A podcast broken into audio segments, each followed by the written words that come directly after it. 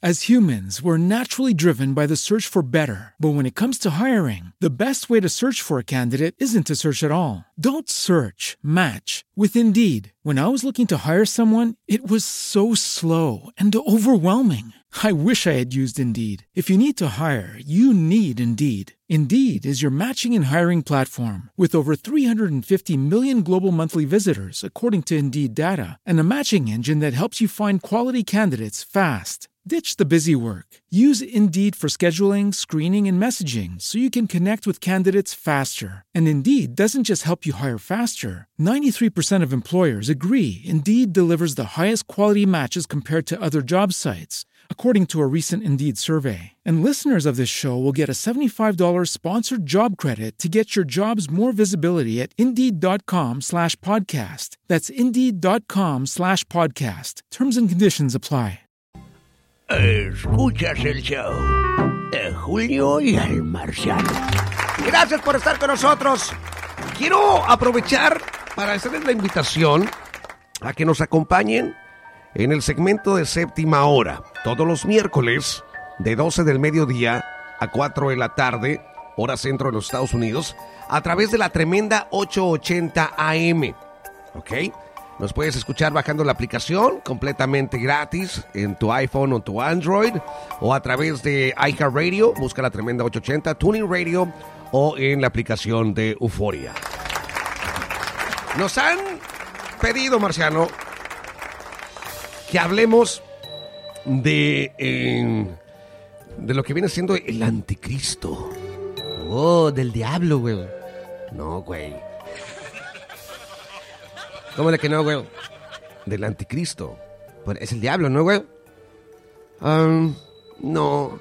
Bueno, pa- para empezar, hay a varias personas que se les ha dado el, este título del anticristo, entre ellos Hitler, a Napoleón Bonaparte. Güey, Julio, Napoleón, güey, ese vato, güey, era el diablo en persona, dicen. Aunque estaba chaparrito, pero era el diablo, güey. No, no, no, espérate, espérate, espérate, espérate. Sí, güey. ¿No ves que mató mucha gente él, Julio? Él era un asesino en serie, pero con ejércitos, güey. No, estás bien baboso. Napoleón, Marciano. Por eso, güey, Napoleón, de ese que tú... El, el que está arriba del caballo, Julio, el señor con el sombrero volteado. ¿Cuál sombrero volteado? Lo trae como el... Como, al- como atravesado, güey. Atravesado tienes el cerebro, baboso. Ese sombrero así, así es. No, güey. Mira, déjate busco una foto, güey. Se le mira como el sombrero del Captain Crunch, güey. Marciano. Mira, güey. ¿Qué, tanto sabes de Napoleón, Marciano? Güey, que era un soldado que mataba mucha gente, güey, por toda Europa, güey. Eh, ¿Qué, güey? Bueno, para empezar, hay mucha mitología alrededor de Napoleón. Ah, para empezar, esa, esa foto que me acabas de enseñar, es foto icónica de mm, eh, Napoleón cruzando, ¿qué eran los, eh, los Alpes? ¿O cuáles son esas montañas que tuvo que cruzar? Bueno, anyways, hay una pintura muy famosa donde él se encuentra arriba del caballo, el caballo está como reparando y él se encuentra así como con, con la mano hacia adelante, ¿no? Así como, hey, vamos hacia adelante. Una fotografía muy icónica, pero que en sí nada tenía que ver con la realidad. Napoleón en sí cruzó estas montañas, eh, pero no fue en un caballo, güey. Lo cruzó en una mula. En una mula muy fregada fue que atravesó los Alpes. Esa... Napoleón tenía esta obsesión eh, ególatra, ¿no? De de quererse representar de una manera muy diferente a como verdaderamente era. Tenía un gran trauma, Marciano, desde que estaba amor. Porque estaba bien chaparro. Eh, es otro de los mitos. Eh, eh, Napoleón, bueno, no, no era chaparro. Para los tiempos, era estatura promedio. ¿Ok? Si él estaba traumado, era porque él, él nació en Córcega, no nació ni siquiera en Francia. ¿Verdad? Nació en una, eh, en una clase media. En aquel entonces, Y era cuando Córcega pertenecía a otro país que ya no existe, pero que era parte de Italia, creo, lo que es ahora Italia. Ah, y tuvo problemas ahí con el gobierno local y, y creo que Francia entonces compra la isla de Córcega. Y, como estaban más o menos acomodados, no, eran de la nobleza, Napoleón no era de la nobleza, eh, pero sí tenía más o menos billetillo, no, no eran pobres, y lo mandan a estudiar a Francia. El problema con el que se topa Napoleón, güey, es que los franceses tenían una manera bien estúpida de gobernar el, el país. Así es. Los padres de la democracia, de la de la revolución. ¡Viva la revolución! ¡Viva la la vie! Estos vatos, ¿sabes cómo, cómo manejaban el gobierno, el- la estructura social? ¿Cómo, güey? No importa qué tan inteligentes eras, todos los puestos para eh, que iban así como, como capitanes, generales, puestos de gobierno y todo eso, ninguna, ni- ninguna persona plebeya, o sea que no fuera nobleza, podía a- agarrar esos, esos cargos. En las clases Napoleón siempre fue buen- buenísimo en la escuela, pero jamás podía hacer nada bien porque no pertenecía a la nobleza. Siempre le daban trabajos y, los puestos importantes a personas que, aunque est- aunque estuvieran bien estúpidas, pero que eran parte de la nobleza, eran de familia noble. Cuando empiezan estas, eh, es- esta cosa a, a hervir, porque la, la gente de abajo decían, canijo, pues yo me merezco un puesto porque soy más capaz, soy más inteligente que al güey que acabas de poner. Ah, empieza a hervir esta nueva manera de, de- querer gobernar y es que ahí surge la Revolución Francesa. La primera, porque al parecer tuvieron varias. La primera, en donde la gente dice, ¿sabes qué? Va, traigan a todos los mendigos monarcas, a los de la nobleza, les vamos a cortar la cabeza y empiezan a cortar cabeza. ¡Pa, pa, pa, pa! No manches, güey.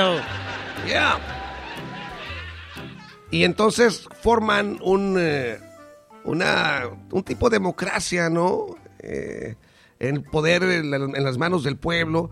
Y obviamente Napoleón ah, estuvo de acuerdo con este cambio, pues gracias a eso él pudo avanzar en su carrera militar. ¿Ok? Ahora sí, Marciano Napoleón era un estratega cañoncísimo. O sea, el, el- el mundo le tenía tanto miedo porque enfrentarse a Napoleón era una derrota segura. ¿A poco si era bien perro, güey? Perrísimo, güey. Tenía una estrategia que era la rapidez. Si tú, eh, eh, era el más veloz de todos, güey. Se transportaba y transportaba a su, a su ejército de la manera más rápida que los enemigos. ¿Ok? Él inventó la, la manera de, de, de- pelear, de, divi- de dividir y, y- conquistar. Divide and conquer, se le llama. Partías a dos el, el- el- ejército ah, contrario y atacabas a los dos separados y ganabas. Los dividías y conquistabas, ¿no? Es la- manera. Y que todavía. eh, Muchas de las estrategias de na- napoleónicas, Marciano, todavía están en vigencia en, en- los ejércitos. Es un estratega súper cañoncísimo de los mejores de la época. Pero el problema, Marciano, cuando usas la misma táctica una y otra vez y otra vez, porque todos los, todos los países alrededor de Francia eran, eh, eran monarquías, eran, eh, tenían reyes, los gobernaba la nobleza. Entonces cuando los franceses eh, empiezan con sus estúpidas ideas de quererse gobernar solos, con este tipo de gobierno de, de- demócrata, de, la democracia y todo eso, todos los países de enseguida se ponen nerviosos y dicen, hey, güey, la gente de acá también va a querer hacer lo mismo con nosotros. Así que vamos a quitar a Napoleón. Y se juntan, güey, en varias ocasiones, como cuatro o cinco veces, se juntan todos estos reinos y Napoleón les patea el trasero una y otra vez y otra vez y otra vez, güey. Mendigo chaparro, güey. No era chaparro, Marciano, tenía estatura promedio para los tiempos. ¡Oh, my God! Y entonces, pum, les, eh, les, les pateaba el trasero, les pateaba el trasero. Cañón. Hasta que dijeron, oye, Napoleón siempre tiene la misma manera de pelear. ¿Cómo, güey? Sí, la rapidez y el dividir y conquistar. Pues es es lo que le funciona, güey. Por eso, güey, pero cuando sobreusas la misma táctica, tarde que temprano tu oponente se va a dar cuenta. Es por eso que los boxeadores, Marciano, antes de una pelea, analizan las peleas de, de su contrincante. Eh, Los están viendo round por round, lo checan cómo se mueve, qué es lo que usa, para el momento de enfrentarlo, saber conocer a tu enemigo. Entonces, ¿sabes cómo le empiezan a, a mover el tapete a Napoleón, güey? ¿Cómo, güey? Huyendo. ¿Cómo que huyendo, güey? Sí. La ventaja que le daba Napoleón sobre los enemigos era su rapidez de avanzar y de movilizar todo su ejército. Entonces, a alguien se le, se le ocurre la magnífica idea que la próxima vez que se topen a Napoleón, nos vamos a retroceder. Vamos a huir de Napoleón. Entonces Napoleón tiene que perseguir y perseguir mientras los otros están retirando y retirando. Esto hace, Marciano, que Napoleón se tarde más, güey. Se le acaba la ventaja de la rapidez. ¿Ok? Cuando se iban retirando las otras tropas, iban quemando todo a su paso para que Napoleón y su ejército no pudieran usar ni comida, ni nada de eso para hospedarse, ni nada, nada de esas cosas. Haciéndosela bien difícil para mantener al ejército a Napoleón, güey. Entonces, todas las, las, eh, la mejor estrategia para vencer a Napoleón, güey, era huir de Napoleón, güey. No te lo topes, huye, huye, retirada, retirada, retirada. Y esto al fin ah, da, pone en evidencia, por supuesto, ah, al ejército de, Napoleón, los rusos, porque Napoleón se le ocurre invadir a Rusia. ¿no? Entonces los rusos comienzan la misma táctica. Retroceder, retroceder, retroceder, se van hasta Moscú. Eh, eh, Napoleón llega hasta Moscú, güey. eh, bombardea y todo eso. Los rusos tienen que abandonar Moscú, güey. Y entonces Napoleón le avienta una carta, ¿no? Al, al zar, o en aquel entonces, no me acuerdo, que era un rey también que tenían allá en Rusia. Le dice, hey, quiero que te rinda, ya estamos aquí en Moscú, espero tu respuesta. Cosa que los rusos nunca enviaron. Napoleón estuvo en Moscú esperando un mes y cuando se dio cuenta de lo que estaba pasando, ¿Qué estaba pasando, güey? se, se le, ven- se le venía el invierno encima. ¿Ok? Las tropas francesas no estaban equipadas ni mentalmente ni físicamente para un invierno ruso. ¿Ok? Entonces Napoleón cuando nota lo que le están haciendo, empieza la retirada, pero ya demasiado tarde. La mayor parte de sus tropas muere congelada, muere de hambre.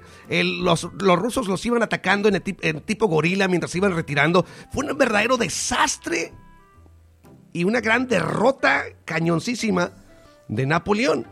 ¿Y cuál es la estrategia que les funcionó? Huir de Napoleón. Así que a veces, no digo que siempre, a veces eh, eh, para acabar con un problema, Marciano, solamente huye del problema. No, güey, está mal, güey. Les funciona a los rusos y a todos los demás, güey. En contra de Napoleón. Así que, ¿de qué estábamos hablando, güey? La séptima hora, güey. Oh, del anticristo. Escuchas el show de Julio y el Marciano. Me desvió un poquito, ¿no? Creo, de la conversación. Nomás poquito, Julio, nomás poquito.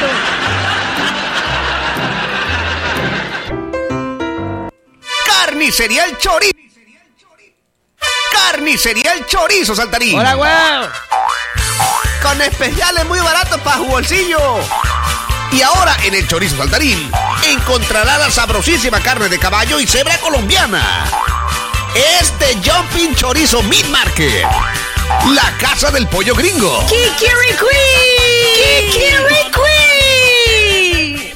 ¿Le rugen las pantuflas? ¿Le chicotea el guarache?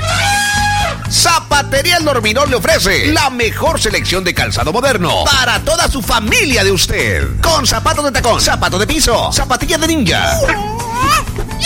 Y zapatillas de ballet 3 por 7.99. Además, botas de gamuza, piel y terciopelo. Y las botas del momento. La tribalera zumbante. Hechas con piel 100% de cachete de zancudo sinaloense. Zapatería El Dormilón, realzando sus pies desde el 69. Alright, damas y caballeros, al principio del programa le hablábamos sobre un sketch que grabamos hace años, eh, que creo no habíamos puesto desde entonces, y es el sketch de las maquinitas. Así que como estamos en el viernes campechano, con mucho gusto les compartimos este sketch. Adelante. A continuación escucharás en el show de Julio y el Marciano un historia que sucedió hace mucho tiempo en un pueblito muy lejos de aquí. ¿Eh? A ver, perros. ¿Cómo iba yo, güey? Ah, tú estás jugando la maquinita. Oso. A ver, perros, nadie me gana a mí los coches, máquinas, cocho. Campeón number one de aquí de las de las meras, meras maquinitas, güey. Maquinitas Monterrey se llaman. Al lado de una panadería, güey. ¿Cómo, perro? Ese Marcelo es un payaso. Oh my god. Párate la música, cocho, párate la música, man. ¿Quién se atreve a perturbar mi nombre, man? Ay, Marcelo es un payaso. Oye, ya lo vuelví a escuchar, man. A ver. Tú, huerquillo, ¿Qué pasó? ¿con qué crees que yo sea un payaso, man? Pues sí, fíjate cómo traes la cara. Es una medicina que tengo para las espinillas, menso, pues si no sabes. Me la compró mi mamá en la tienda. Pues para mí eres un payaso. ¿Qué? ¿La quieres entrar aquí en la maquineta o qué? Pues sí. Pero no tengo dinero. Pues, ¿para qué estás hablando de hocicón, men? A ver, ¿para qué? ¿Para qué hablas de hocicón, men? Pues es que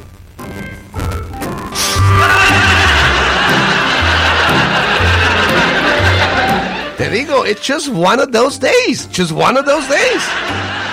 It happens. A ver, güeta, ahí está. Eres un payaso, estúpido marciano. ¡Ah, ah, güey! No saques tu frustración por el personaje, Julio. Mira, aquí me prestaron ya una cora. Vamos a jugarle, güey. Órale. No, hombre, vente de volada. Te vamos a sacar. Yo soy el number one de aquí de las maquinitas, ¿qué tú no sabes? ¡Carlitos! Dile que eres number one. El marciano es number one. ¿Eh? Para que te lo sepas, man. Échale la cora, man. Ahí está. Órale. Vamos a darle. Vas a ver, man. Eres un payaso. Ahorita vas a ver quién es el payaso. Órale. Órale. ¡Ay! ¡Te dije, menso! ¡Te dije! ¡No, hombre! ¡No te me vas vivo! ¿Dónde vas? ¿Dónde vas? ¿Dónde vas? ¡Ah! ¡Espérame! ¡No! ¡Dame chance de levantarme! ¡Ay, si no te voy a chance de nada! ¡Perro, para que veas! ¿Quién es el mero number one? ¡No, hombre! ¡Mira! ¡Como en el Matrix! ¡Como en el Matrix, ya! ¡No, hombre! Te partí la mandarina en gajitos. Ahorita te voy a ganar. ¡No, hombre! ¡Mira! ¡Ahí está! ¡Ahí está! ¡Mira! ¡No, hombre! ¡Esta me la enseñó mi primo! ¡Me la enseñó mi primo ya! ¡Wow!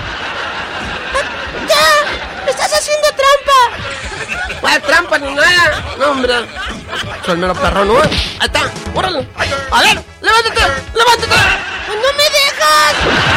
Te dejo porque soy el mejor, man. Vale, perro. A que se te quite, man. ¡Ay! ¡Tengo que ganarte! Nunca me vas a ganar, man. Vale. Vale, perro. Dale, güey. Defiéndete de esta, güey. Esta es la hurracarrana, güey. ¡Te vas, güey! ¡Patámosla ahora, cocho! ¡Atá, güey! ¡No! ¡No se vale! ¡No se vale! ¡Eres un montonero! ¡Buen montonero si nomás soy yo solo, perro! ¡No, hombre! Con los ojos cerrados, cocho. ¡Ya! ¡Déjame, por favor! ¡Era la única cora que tenía! Se llamaba Damas y Caballeros.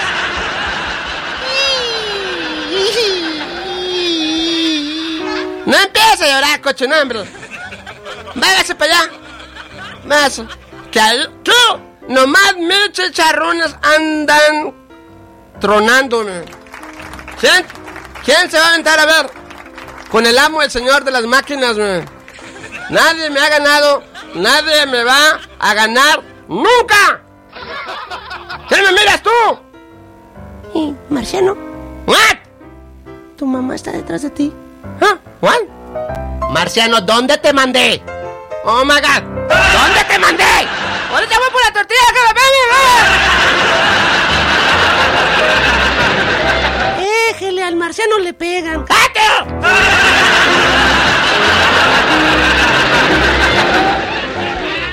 As humans, we're naturally driven by the search for better. But when it comes to hiring, the best way to search for a candidate isn't to search at all. Don't search, match with Indeed. When I was looking to hire someone, it was so slow and overwhelming. I wish I had used Indeed. If you need to hire, you need Indeed. Indeed is your matching and hiring platform with over 350 million global monthly visitors, according to Indeed data, and a matching engine that helps you find quality candidates fast. Ditch the busy work. Use Indeed for scheduling, screening, and messaging so you can connect with candidates faster. And Indeed doesn't just help you hire faster. 93% of employers agree Indeed delivers the highest quality matches compared to other job sites, according to a recent Indeed survey. And listeners of this show will get a $75 sponsored job credit to get your jobs more visibility at Indeed.com slash podcast. That's Indeed.com slash podcast. Terms and conditions apply.